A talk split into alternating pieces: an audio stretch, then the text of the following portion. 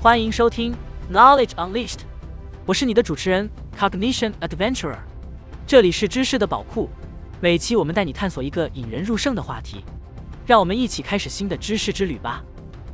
今天我们将带领大家走进一个既熟悉又充满惊奇的领域——生活中的物理学。是的，就是那些紧密相关又充满神秘的现象，比如静电、光的折射和反射等。让我们一起用更深入浅出的方式。来揭开这些日常生活中的物理现象所蕴含的奥秘吧。首先，我们来聊聊大家都可能遇到过的静电现象。想象一下，在冬天穿着毛衣时，你可能会感觉到摸过门把手时有一股刺痛的感觉，这就是静电在作祟。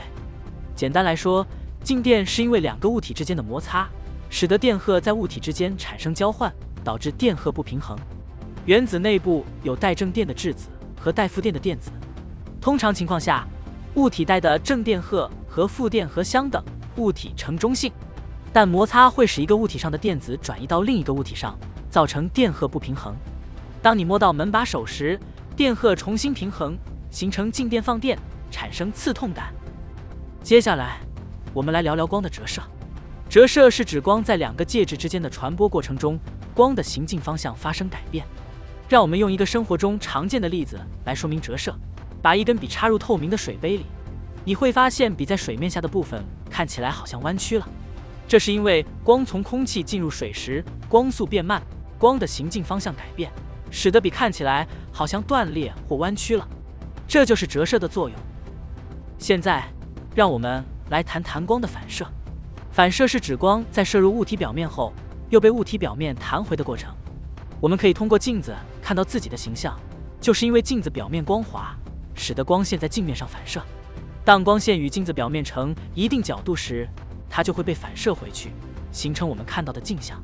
因此，镜子是我们生活中最常见的利用反射现象的物品。下面我们要谈论的是热膨胀和冷缩。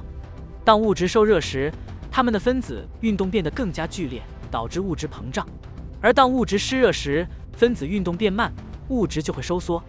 这个现象在我们生活中有很多应用。例如，铁路铺设时，工程师会在铁轨之间留出一定的缝隙，以便在高温时铁轨有足够的空间膨胀，避免变形。另一个例子是在冬季时，建议人们在车胎上灌入较低气压，因为冷空气会使车胎内的气体收缩，继而降低气压。最后，让我们探讨一下物体的浮力。浮力是物体在液体中受到的向上的力，这个力与液体对物体所施加的压力有关。当物体完全或部分的被液体包围时，液体会对物体产生一个向上的浮力，这个力的大小与物体所排开的液体重量相等。例如，船能够浮在水面上，是因为船底受到的向上的浮力与船所受到的重力相等，使得船能保持在水面上。总之，生活中的物理学无处不在，它们与我们的日常生活息息相关。希望通过这期节目，大家对这些现象有了更深入的理解和兴趣。物理学不仅仅是学术领域的研究，它同时也是一个极富趣味性的实践过程。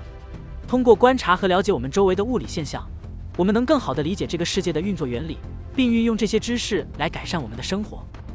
在未来的节目中，我们将继续探索更多令人着迷的主题，分享知识的喜悦，丰富我们的心灵。请记得关注 Knowledge Unleashed，我们下期再见。